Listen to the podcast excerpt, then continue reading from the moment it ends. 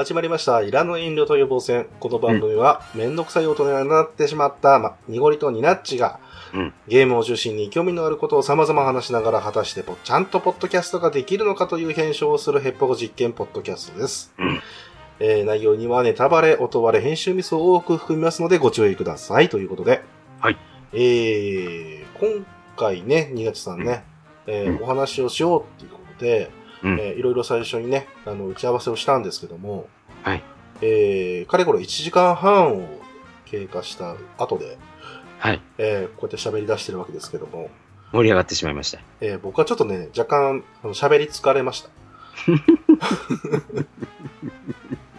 そうですよね。いやーうん。あのね、次回に関してね、あのー何しよっかって話を、まあ、毎回するんですけども、うん今回はね、あのー結構、我々の中でも、えーちょっと思い出とか、うんまたはですね、こう、最新の事情だとか、うんそういうのをお互いこう話してるうちに、うんあのあれよあれよと時間が過ぎてしまったっていうね。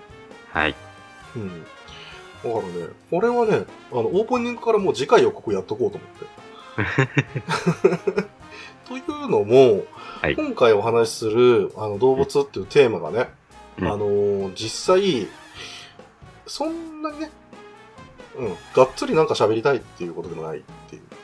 ちょっとふわっとしすぎましたか？しょうがないんですよ。あのーうそのためにこう、出したテーマというか、うん。あのーこれね、僕らは波を作ろうみたいな感じでね、うん。うん、そういうのもあるわけですよ。うん。実際ね、あのね、暑さにやられてるっていう部分もあるんでね。うん。うん。本当に。で、この前ね、水曜どうでしょうについておしゃべりをさせていただいたじゃないですか。はい。うん。あれも結局、あのー僕らのね、えーうん本当自己満足みたいな感じで、うん。いっぱい、あのーおしゃべりはしたんですけども、はいあの、まだまだ喋れるぜってなったんですけど、うん。あのーやり終わった後はやっぱりね、疲れたねって話になるんですよ。あれ？まだまだ喋れるけど、あ、こんなに疲労感が、みたいな。うん。うん。で、そこら辺を考慮すると、ちょっとこうね、あの、波を作ってね、うん。うん。あの、じゃあ次はちょっとさらっといきますか、みたいな、そんな話になるんですけども、うん。だこういう時に限ってね、あの、無駄喋りが多いっていうね。えーもう疲れてるってね。そうそうそうそうそう。でで、とりあえず次回予告なんですけど、はい。次回予告は、えー僕たち、俺たちの、えートレーディングカードゲーム、えー話というようん。まあ、実際ね、あのーこういう話をするにあたっては、まあ、エンディングでね、喋るっていうのが大体常だとは思うんですけど、はい。うん。これを含めて、まあ、うん今回の話ができたらなと思うぐらい、うんあの、実際本編は、あの、スッカスカになると思うんで、はい。うん。その皆さん、そこを注意していただきたいというね。うん。それがオープニングでございます。はい。はい。ちなみに、なちさん、あのー今回の動物に関して、はい。うん。あのーすっと内容を思い浮かべました？これ喋るみたいな。どっちで攻めていこうかなみたいなところでね。なるほど。うん。まず悩んで、うん。じゃあ、何を持ってくればいいのかもちょっとうん。ぼやっとしてしまって、結構悩みましたよ。ですよね。僕もね、悩み続けて、ついこさっきですね、1時間前にちょっと調べて、えーうんここに座ってるわけですから。うん。うん。あのね、やっぱね、ふわっとしすぎだね。そうですね。なので、ちゃんと今後は、えーテーマを、えー考えてやりたいと思います。はい。ということで、いらぬエビと予防戦、今回もよろしくお願いいたします。出発進行。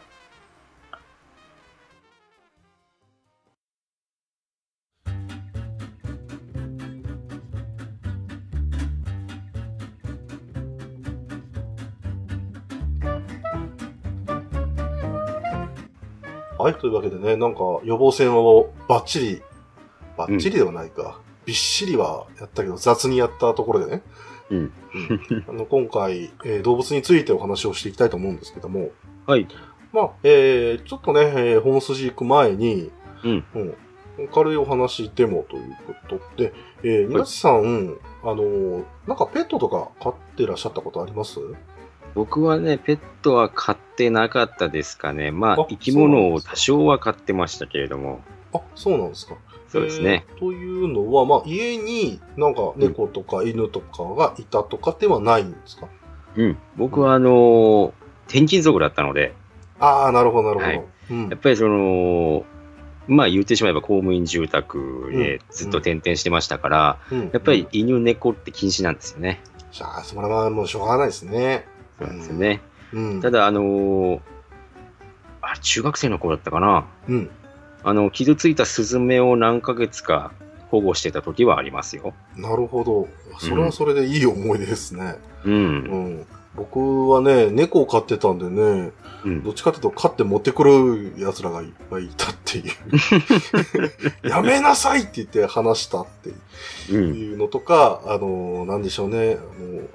あのまあね、あのスズメっていうのほど可愛くてね、うあん。のうちの庭の方でもですね、あの今はもう死んじゃいましたけど、うちのじいちゃんが、うん。えー台を作ってですね、うん。えー餌台みたいな感じで、で、その上にみかんを置いて、うん。で、いろんなね、あの、鳥たちがこう、来るっていう、そういうのを眺めてたんですけども、うん。うん。やっぱスズメって、あの、ヒエラルキー、鳥たちの中でやっぱり低いんだなっていうのがそういうの見えて、そうですね。うんなんかね、やっぱね、ムクドリ先生強えな、みたいなね、強いんですよね、ムクドリ先生ね。本当に強いんですよ、あれ。うん。うん。で、まあやっぱカラス先輩が来ると、あの、みんな散っていくんですけど、カラス先輩はやっぱね、あの、あその頃からも下越えてたんでしょうね。うん。誰かががもうつっついてたんだなと思うと、スッとい,、いなくなるんですよ。見に来るは見に来るんですけどね。グルメですね。いやーね、本当カラス賢いんだなっていうのをね、子供心に思いましたけど、本当ですね。うん。うん。まあ先ほど言いましたけど、僕の方はね、あの結構飼ってまして、うん。うん。猫が基本的にメインなんですけども、うん。あの小さい頃にはね、あの、犬がいて、うん。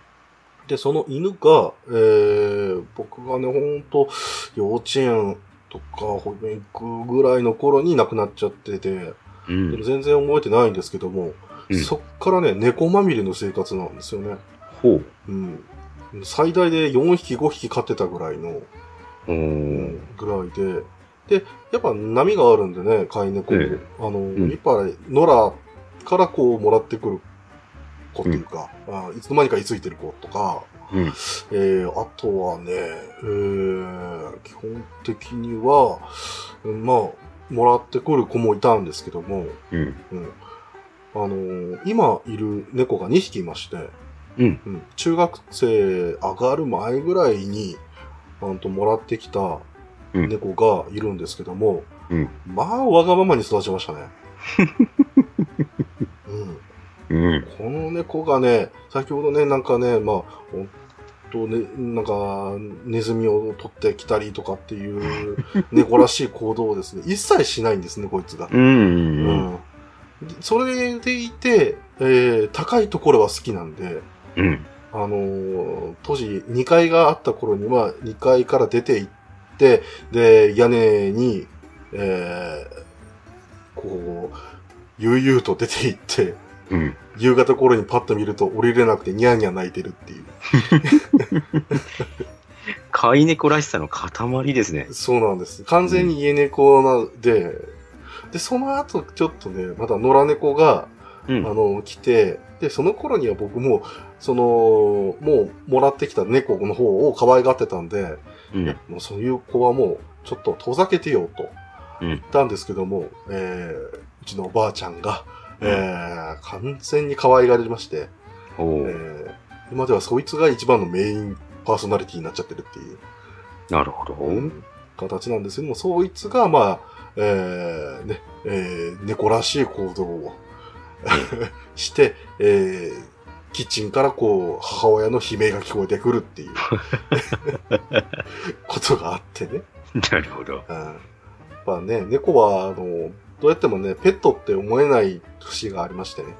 うん。やっぱね、あの、人間をやっぱ奴隷かなんかと思ってるぐらい、あの、まあね、ウニラの遠慮と予防線のこう収録中でも来るっていうパターンありますけど、はい。早く餌をと、えー言ってきたりとか、あの、外に出せと、えーうん言ってきたりとかね、うん。えーそういうのがあって、えーもう、ね、うちの母親の場合もへきへきしてますけど、そんな猫まみれもあったりとかする割には、意外とね、あの、金魚だとか、うん。熱帯魚、えーあるいは、うん、ハムスターをずっと飼ってた時期とかっていうのもあったりするんですよ。うん、で、えーその影響かなんかですけども、あのーやっぱり昔から結構あの動物番組とか見てたんですよ。うん。うん。僕らの頃の動物番組って、うんやっぱ今以上にいっぱいあったじゃないですか。たくさんありましたよね。う。うんんやっぱり、今、パッと思いつくのは志村動物園、もうやってるのかな？やってないのかな？ぐらいの、そうですよね。ううんん。もので、まあ、あとはダーウィンが来たとかやってますけど、うん。もうそれこそ、NHK さんが3つも4つも動物番組やってたような、それうんしかもまあ不思議大自然とか、あ、これはいはいはい辺ですよね。はいはい。うん。それもあるし、あの、あとフジテレビとかだと、もうゴールデンで中井くんがね、うん、僕らはみんな生きているみたいな、うん。うん、そういうのもやってたぐらいの時期だったんで、やっぱ動動物物ね。はいやっていうか、まあ、ほとんどね、どっかから映像買ってきて、それを流すぐらいだったとは思うんですけど、うん。うん。でもそれが、あの、本当にまだまだやってた頃だったなっていうね。うん。うん。奇想天外とかですね。そうです、そうです。うん動物奇想天外もありましたし、まあ何かしらこうね、映像を紹介する番組、うん。うん、うんあのーとかには絶対動物枠っていうのが絶対入ってて、ありましたね。動物が数字取れるんだっていうのがまざまざとこう分かる時代になっちゃってて、うん。うん、そういった意味では、まあ全然ね、動物にもう親しみを込められる世代っていうみたいなね。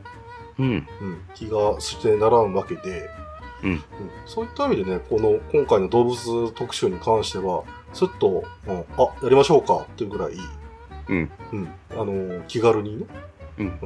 まあ、軽はずみにやっちゃったわけですけども。うん。で、これ、今回ね、話すに至っては、ニナッチさんに、うんちょっと一匹ぐらい、あの、何かこう、面白い やつ、調べてきてもらっていいですかと。ちょっとね、無理を言ったところ、うん。なんか3匹ぐらい用意してくれたということで。うん。ちょっと、お前、いい加減喋れよっていう。いや、そういうことではなかったんですけども、ええ単純にあの、ほんとさらっと行きたかったんで、うん、あの、それぐらいでね、あの、話くださればいいかなと思ってたくらいだったんですけど、うん。ちなみに今回話してくれるのが、うんパンダとかですか、そうですね。パンダとかですね。う。うんん。いや、およう分かってるよっていう風な人多いと思いますけれども、うんうんまあちょっとメジャーな、えー動物であるがゆえに、ちょっとね、うん、細かいところを皆さん意外と知らないところあると思って、なるほど。うん。ちょっとね、その、やっぱり、いらぬ遠慮と予防線ですから、うん。うんえちょっと残念な部分をちょっとなるほど。調べてきまして、はいはいはいはい。ちょっとそういうところをね、フューチャーしていこうかなというふうに思いまして、はいはい。はい。まあ、まずパンダなんですけどね、うん。パンダってやっぱりこう、イラストでも何でも笹を食ってるっていうふうに、ああ、ありますね。ね、ありますよね。うん。ただ、あの、笹の葉っていうのはね、あの、あれ栄養素ないんですよね。まあ、ほとんどないですよね。ほとんどないんですよね。うんで、こうやって消化も悪いんですよね。うん、うん、うん。硬いじゃ。あなんであの、パンダ笹を食わなきゃいけないのかっていうと、まあ、動物園とかではうん。うん。雑食なんで肉とか果物も食べてるんですよね。あ、肉も食べるんですね。そうなんです、そうなんです。ただそれでも動物園でも笹を食うっうん。ていう行動が見られるんですけれども、うん。パンダっていうのは、あのー昔ですね、うん。まあ昔、えーパンダ、あのご先祖様たちはですね、うん。あのー他の動物たちよりもはるかに弱かったんですよ。うん。えうんヒエラルキーだったので、うんあのーなかなかね、山を追われたりして、うん。笹しか生えてないような鉱山とかに、うんうん。あの逃げて暮らさざるを得なかったっていう ところがありましてね、なるほど。うん。えまあ、鉱山で生えてた笹ぐらいしかなかったので、うん。まあ、パンダはそれを食べて、えーまあ、生きつないでいたっていうところがあるんですけれども、はいはいはいはどうやらその DNA がずっとこう受け継がれてしまって、い。うん。パン今のパンダにもその習性が染みついてしまっていると。なるほど。ですから今パンダが食ってる笹っていうのはうん。悲しいサガでしかないと。あ、でもなんとなくわかる気がしなくもないですね。うん、うん。人間も結構そういうところあるじゃないですか。そうですね。これ絶対栄養価少ないだろうっていう、えー例えばキュウリですか、うんうんううん。ああいうのをなんかずっと食っちゃってる人いますよね。そうです、そうです。もう、うん、あの、いや、別になんか栄養価高くねえんだけど、いや、どうしても食いたくなるんだよな。いやな、別に美味しいわけではないんだけど、みたいなものってありません？ありますあります。そううんパンダをね、もう人は責められないですよ。そうですね。うーん。まあ、そんなところでね、パンダがまあ笹を食ってるっていうところで、うん、まあ、今度は植物食ってるっていうところで、はいはいはい。まあ、また別の残念なこの行動を取る人はいねえのかなというところでね、うん。えちょっと調べたら、うん。またコアラが引っかかりまして、あ、出ました、コアラ。ははい代わりですけれども、い。うん。あのコアラってユーカリを食べてますよね、ユーカリの葉っぱむしゃむしゃと。ああ、食べてますね。ええいろいろあるんですけれども、うんこれまたユーカリの葉っぱもですね、うん。うん。ちょっと一癖も二癖もありまして、うんうん。ユーカリの葉っぱっていうのは、うん、まあ、猛毒タンニンとか、いろんなあの殺虫剤に使われるような猛毒があるんですよね。いはいはいはいはい。うんうんこれ有毒な植物なんですけれども、うん他に食べる植物がいないわけですよ。うんうんううん。んで、コアラはやっぱりこう生存競争に勝ち残るために、もうユーカリの葉っぱを自分たちは食べて、えまあ、あの他の植他の動物たちとあの餌の競争をしないようにしようというところで、うんまあ、そういうところで生き残ってきたっていうようなうん話なんですよね。で、まあ、コアラはユーカリの葉っぱを食べるような体作りになっていったんですけれども、うんうん。ただ、ユーカリの葉っぱ、言うても毒は毒なので、そうですね。あの、解毒は必要なんですよね。うんうんで、コアラはやっぱりこう、ユーカリの葉っぱの解毒をする体内環境が出来上がっているんですけれども、ん解毒？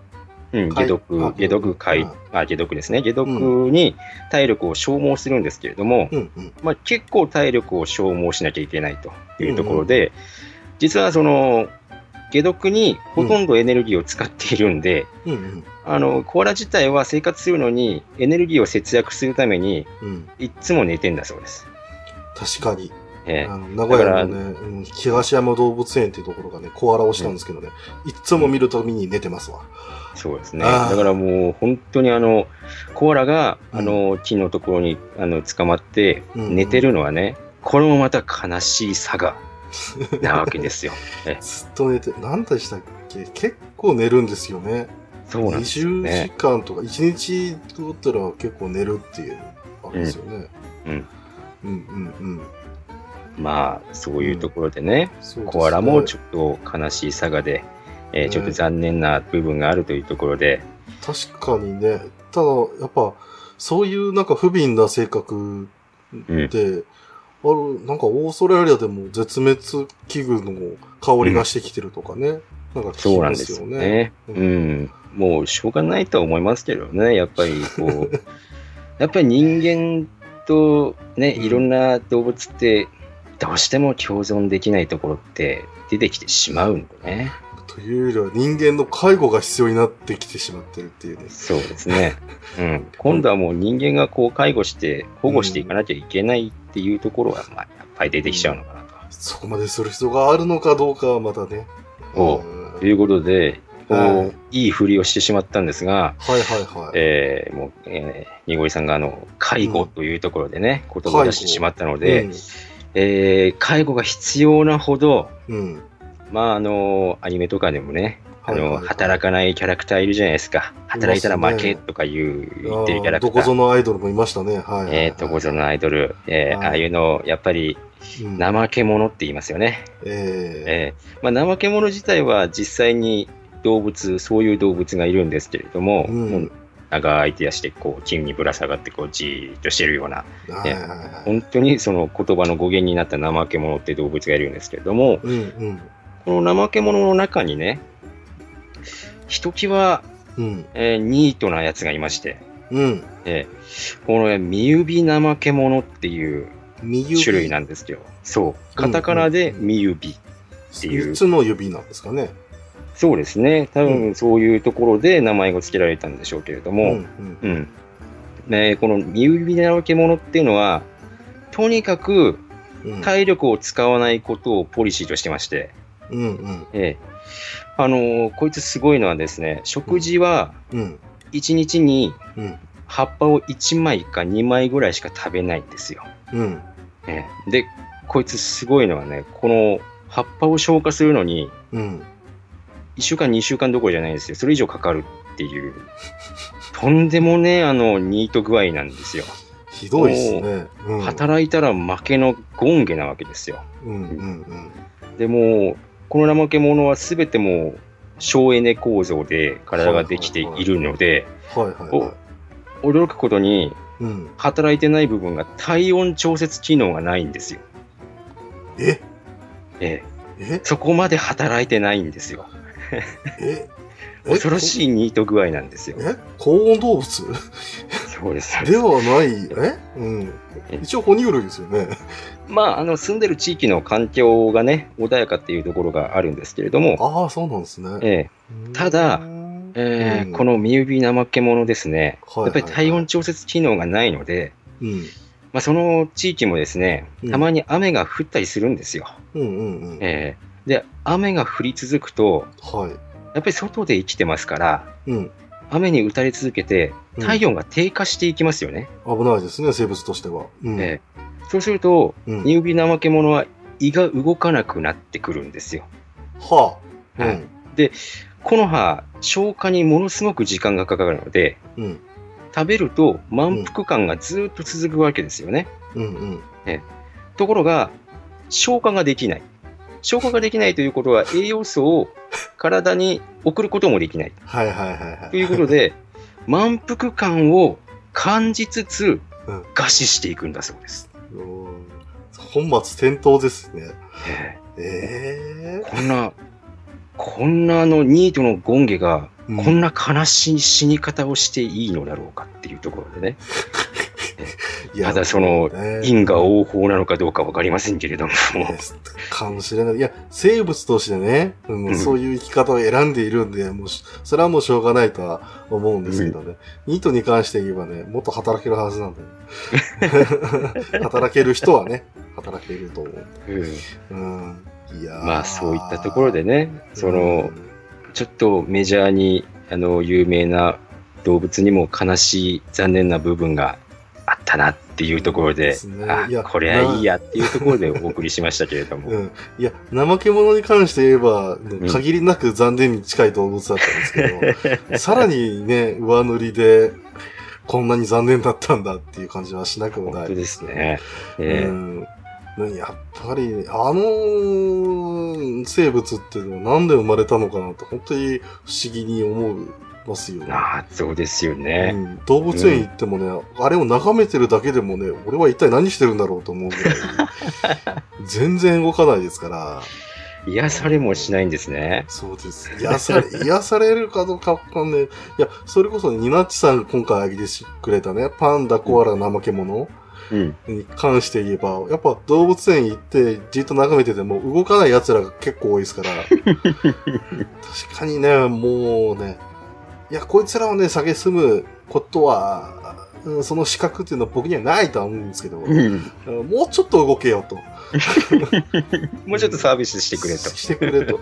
いや、パンダはね、まだ動くいてくれるようなイメージありますけど、うんもう昼寝時はほんと、くーっていう感じで、もう、うん微動だにしないというか。そうまだこれがもうひどい格好に寝てんですよね。そうです、そうです。あの、本当にね、おお前は日曜日のおっさんかっていうぐらい、本当ですよね。あの、くつろいでるやつもいれば、えーあのね、やっぱね、子供のパンダ、ね、特に東京とかでは上野とかここら辺いますけど、うんああいうの見てると、あのね、面白いんですよ。人間の子供ごとなく、うんあの、電池がやっぱ切れるんですよね。わー、コロコロコロって言って遊んでるわーってなってるのにピタッと止まって、よーく見ると寝てるんです。ってこうねし しんどいように寝てますもんいや、立ったまま寝てる時あるんですよ、あいつら。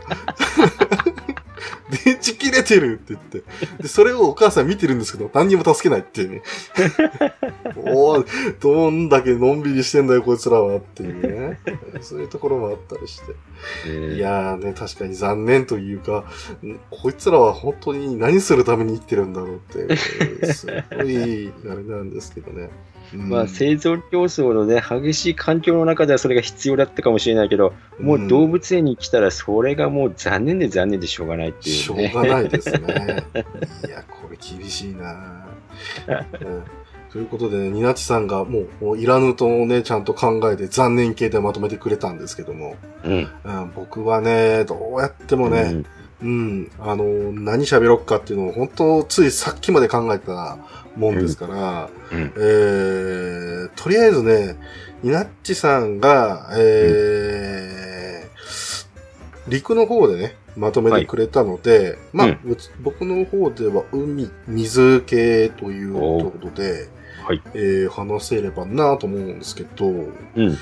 まあね、あの、今日はね、あの、収録ベースが7月22日ということで、うん。えー、ね、ちょっと昨日ですね、発売したゲームがあるんですけども、お。ご存知ですかね、えー、お。スプラトゥーン2でございます。はいはいはいはいはい。で僕はですね、まあ予約して、えー、任天堂さんから無事届いて、うん。えー絶賛やってる最中なんですけども、うん。うん。やっぱね、イカってね、面白い生き物っていうか、なんか可愛いですよね。まあまあまあまあ、ね、うん。そういうふうに、えーうんちゃんとやってますから、スプラトゥーンもね。スプラトゥーンもね、いやーでもね、軟体生物としてはね、タコとかイカを比べてみると、まだイカの方が可愛いかなって思うぐらい、おまあーね、いや、イカってやっぱりね、ちょっと形しっかりしてる部分があったりとか。そうですね。ちょっと直線めいたところがちゃんとありますからね。うんうんそうなんですけど、さらに、あのーまあ、コウイカとかね、ここら辺、えーに至っては、絵のヒレもちゃんとついて、ちょっと鋭角的な面もあったりして、うん。で、なるんですけども、わあ、可愛いと思って近づいてみると、うんまあ、ウィキペディアさんなんかね、うんここら辺見ちゃうと、あの、とんでもないことがいっぱい書いてあるわけですよ。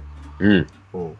もうこうなると、スプラトゥーン遊べなくなっちゃうっていう。お えーまず、えーイカは、えーものによっては、えー心臓が3つあるとかね。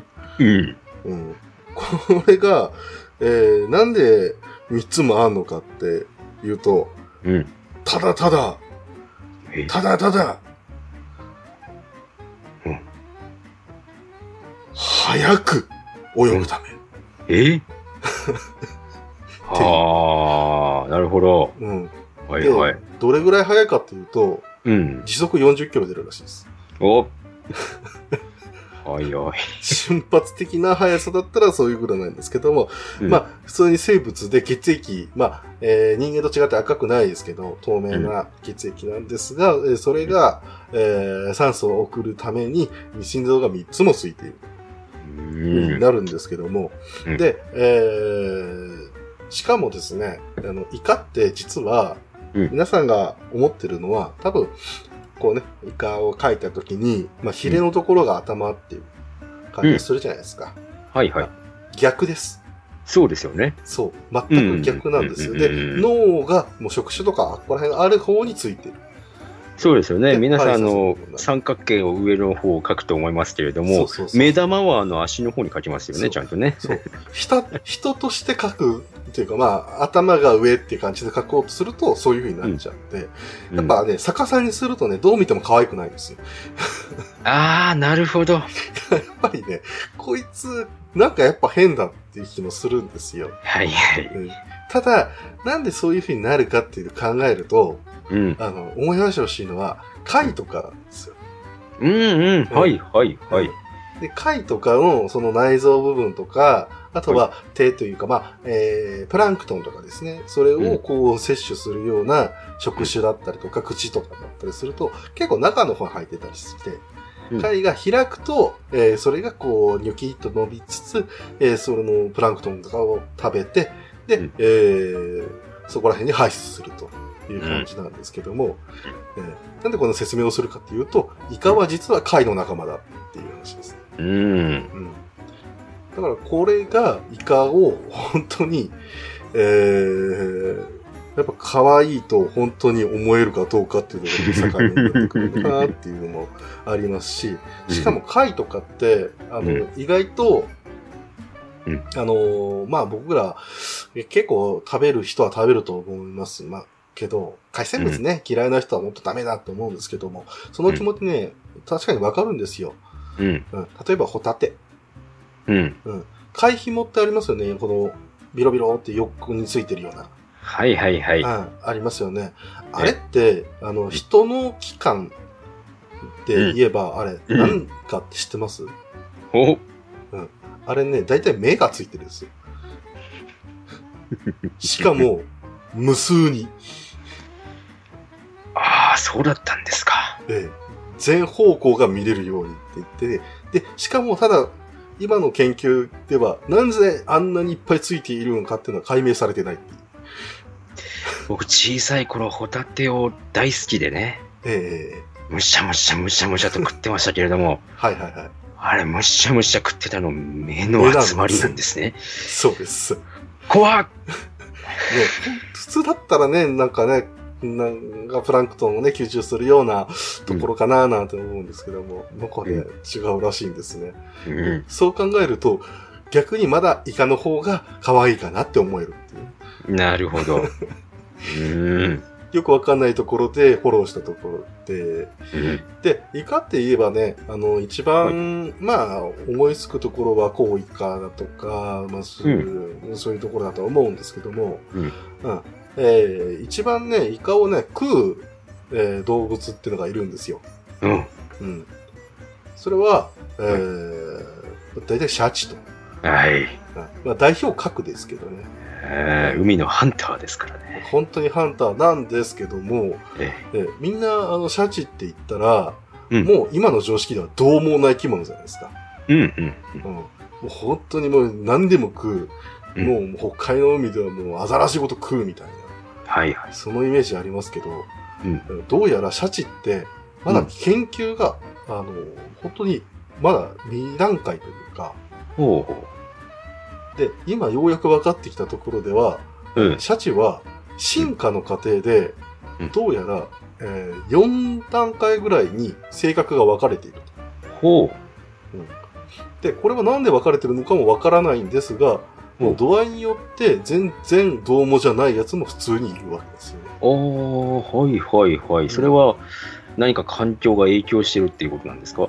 というよりも進化の過程らしいです。だから僕らが見てるシャチっていうもので、例えば優しいね、何にもしないおとなしいシャチと、こうでは獰猛なシャチがいるよってなったら、あれはもう全然見た目はほとんど同じなんですけども、うんえーどうやら違う種類として分類できるかもしれないという。なるほど。あの、水族館で係員さんとかがしつけてるシャチっていうのは、うん。あの、本当に海で海のハンターやってるシャチとは、もう枝分かれしてしまった種類ということなんでしょうか。かもしれないということですね。ああ、なるほど。そこら辺はまだ研究段階らしいんですけども。おーで、シャチって言ったらね、あのうん基本的に僕ら、まあ東海人が思い浮かぶのは、シャチホコなんですよ。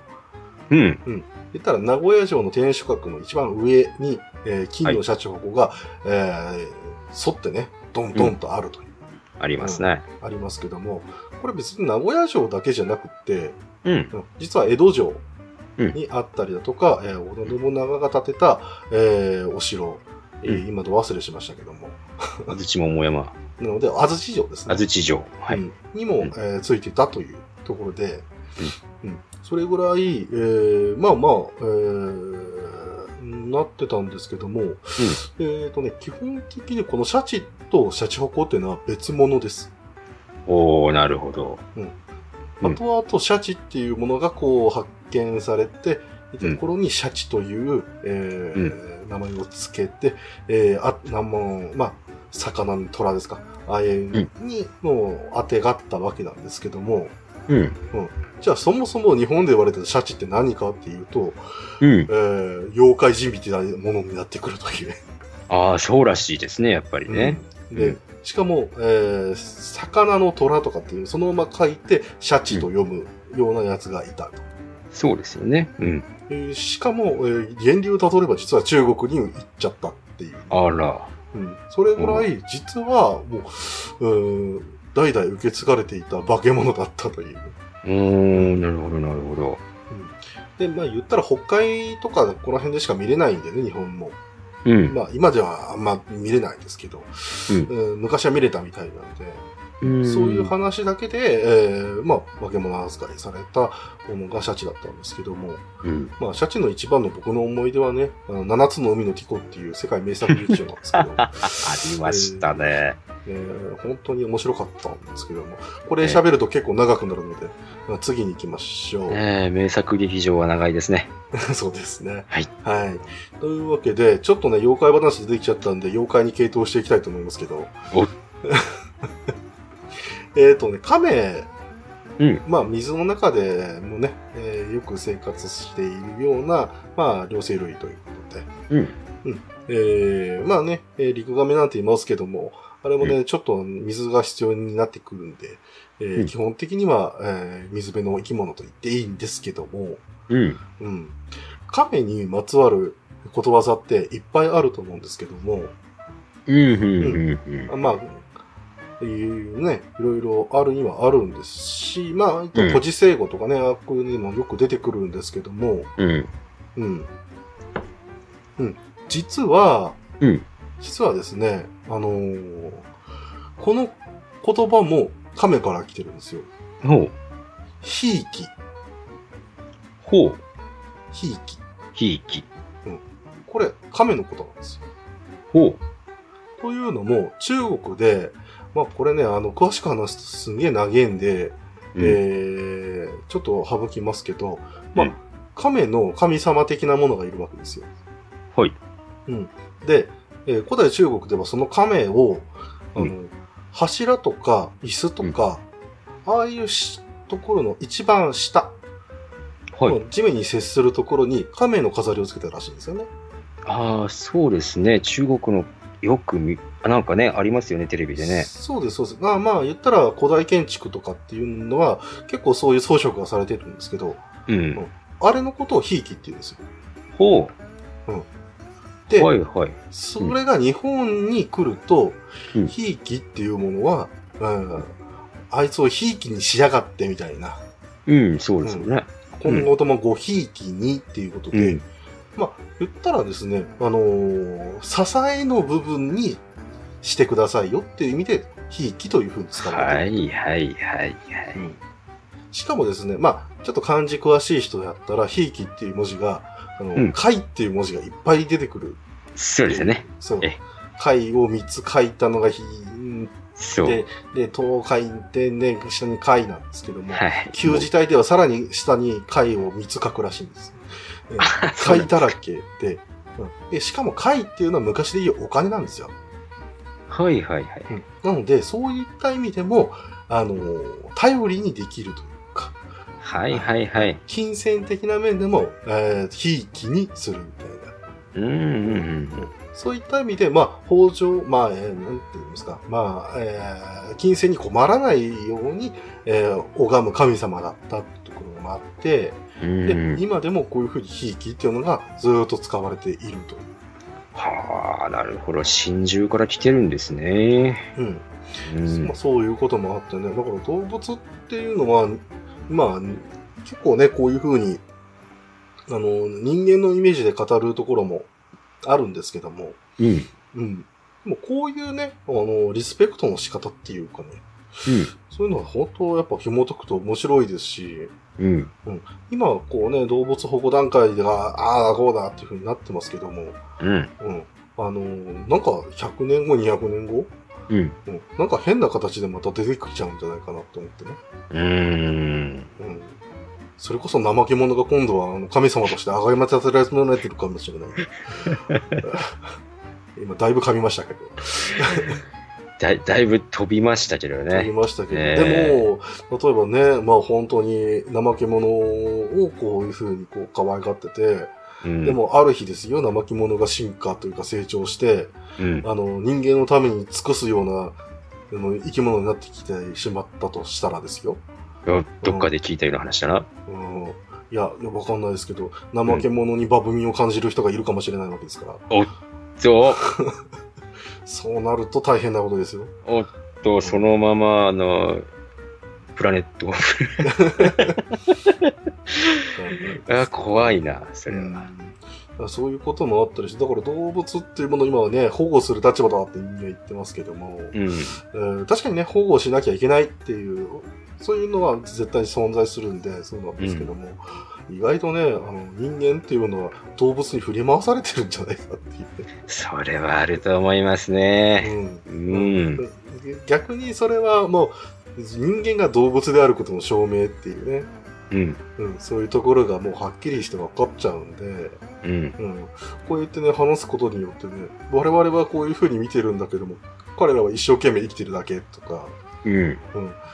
えー向こうにしては普通なんだけども僕らからしてみれば不思議っていうのがまだまだあるなと、う。うんん、いうことでね、うん、イラネールと予防線ではね、まあ、こういう視点はあのー大事にしていこうというふうに言ってるんで、そうですね。まあ、まだまだね、動物の話したいところですけども、はい。あ今ごめんなさい、濁り嘘つきました。うん。うん。あの、もうそろそろ終わりました。ね、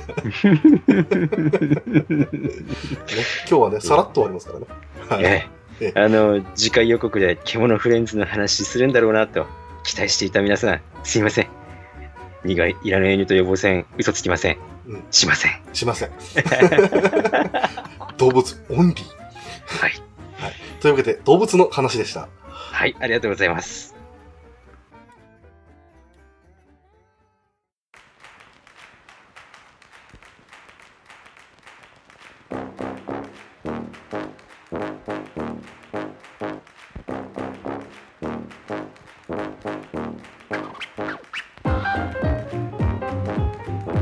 はい、というわけでね、うんえーまた、えーこの、録音と録音の間に無駄っ話が、はい。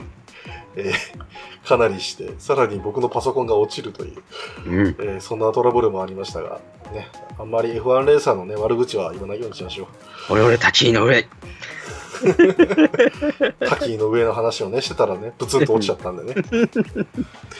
いやーもうちょっとね、えー控えたいと思いますけども、えーお便り2通来ております。はいご紹介させていただきます。はいえー、5つ目、ネギタマさんからいただきました。ありがとうございます。ありがとうございます。いつもありがとうございます。えーっと、あれですよね。蝶の夢を見て、蝶の夢を見ているのか、自分が蝶の夢見ている夢なのか的なやつですよね。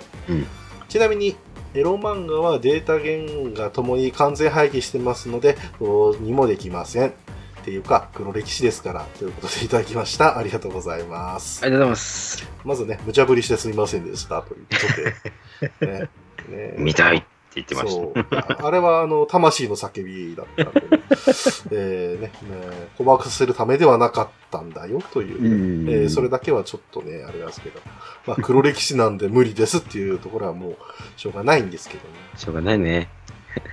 まあ、えっ、とね、前半の方ではね、胡蝶の夢の話だと思うんですけども、宗師の方ですか。ですね。えーそちらの方ですけども、まあ、これがニナッチさんのあたりが話してくれた、えーまあ、自分のことなのか、あるいは、えー想像してる方が自分なのか、うん。むしろ繋がっていて、そのスイッチでこう切り替わるんじゃないか、みたいな話でしたよね。うん。うん、でもこれに至るにはね、やっぱ、それが、うん、あのー結構、至った時は結構自分で発見だって思う時もあるんですよね。うん、なるほど。うん、はい。うん。だけどもこういう風にお話を聞くと、あれ？意外とみんなやってる？みたいな。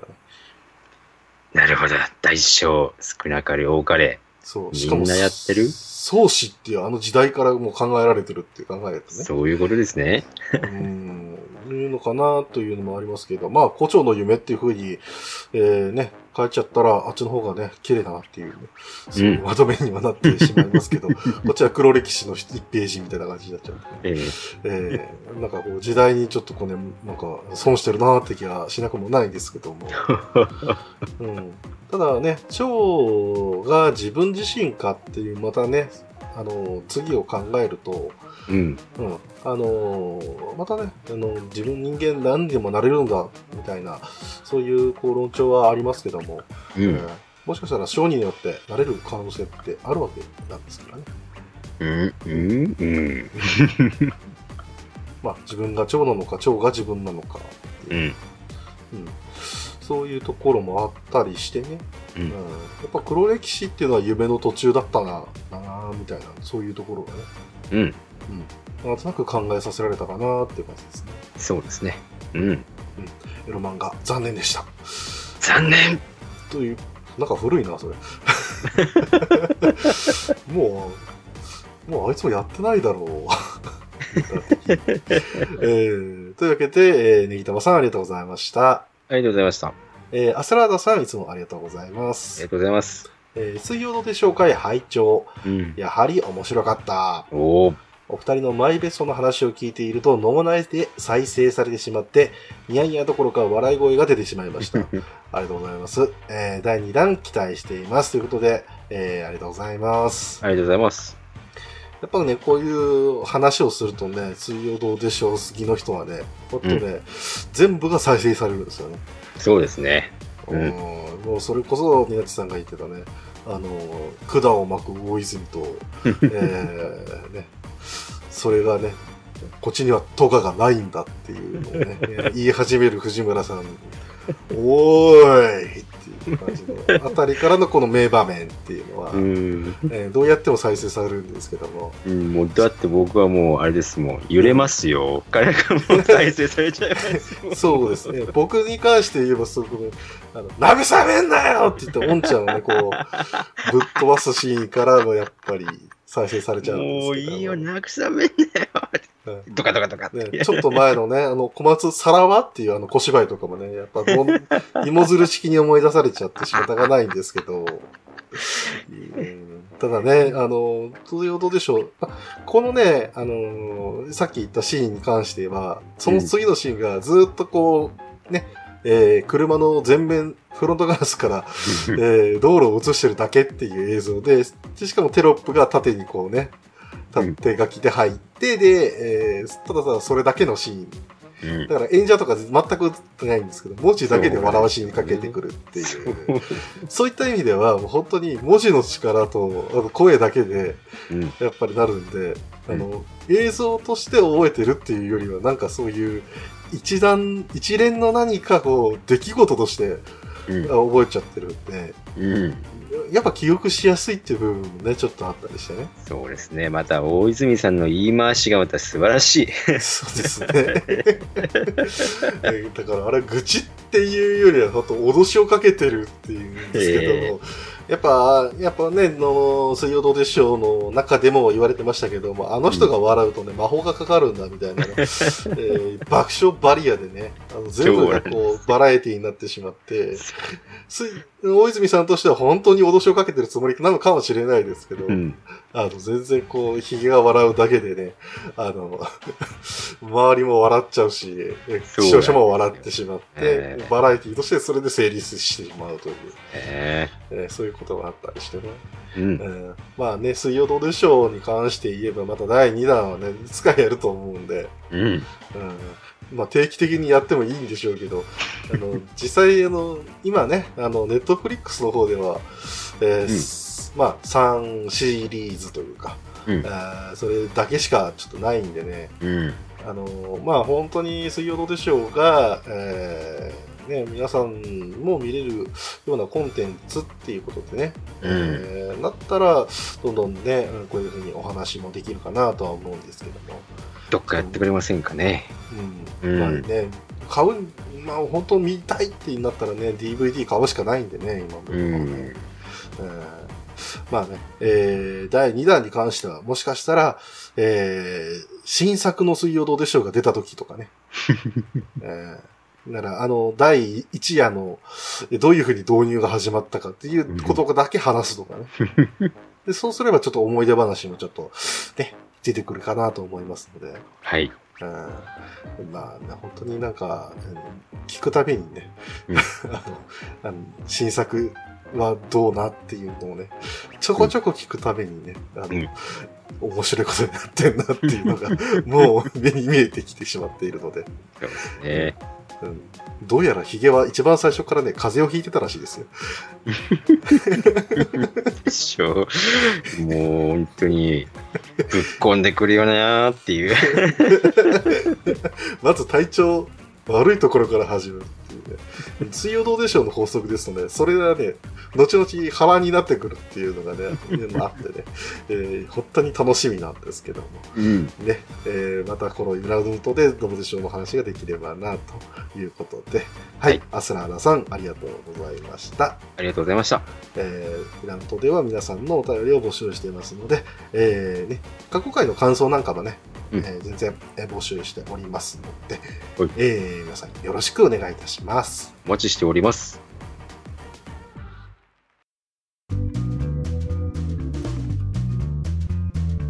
はい、というわけで、うん。うん。今日はね、えー動物について、えーお話をしてきたつもりなんですけども、はいやっぱね、合間合間で話してたことの方がね、濃かったですね。いやーもしもちろん。あの、このね、ちょっと収録に関してはね、やっぱ、もうちょっと考えなきゃいけないなっていうぐらいで、う ん我々、動物について何話しましたっけってぐらいのレベルだったりするんでね。うんはいしかも急ごしらいだったりしましたから、はい えーなかなかね、えーポッドキャストって難しいなと、えー思う限りでございますけども。えーなんかね、あの、ちょっとこう収録の間にですね、えなんか事件が起こったみたいで。えあー Twitter の方でもそうですね。えあのね、この、ちょっとでこの前、えー愚者の宮殿さんの方に私ちょっと出させていただいたんですけども、はい。えーその時にですね、ちょっと裏話として、いらぬとちょっと愚者宮が喋りすぎじゃねみたいなことを言われてね、うん。うん、いや、本当申し訳ないですと。どうしても我々出ちゃうんですというふうにちょっと弁明はしていって、もう、えー話をしませんというふうに、えー言った後で、本当に恐縮なんですけども、えー収録してる間にですね、うん。あの、ワークチャットが飛んできてね、うん。えーあの、借金の、えー音楽担当の方に聞かれてたってよって 言われるとですね、あのね自分からネタを振ってくるっていうね。そうですよ。これをね、イラノトで取り上げるえーことをね、あの、なかなかこう避けられないわけで。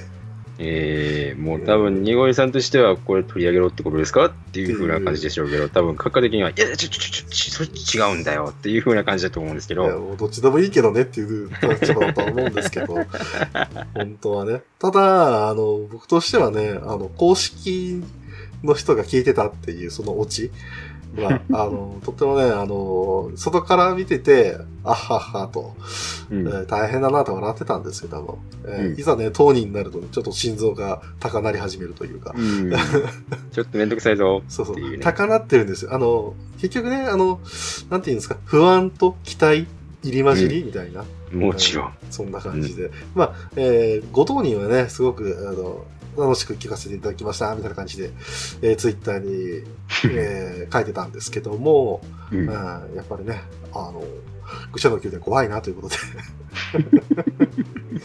まあ誰が聞いてるか分かったものではありません分ねか。ったもんじゃないですね。ただ、んそしてね、あの、ちょっとね、今回はね、あの、ニナチさんに初めて話すんですけども、はい。つい先日ですね、うんあのね、なんか、し中国の方で展開してる、なんかね、音声とかの配信するサイト、へうん、の人からですね、え。はい。なんか声がかかってきまして、あうん、ゆらぬ遠慮と予防線を、なんかね、そこ、なんかアプリ？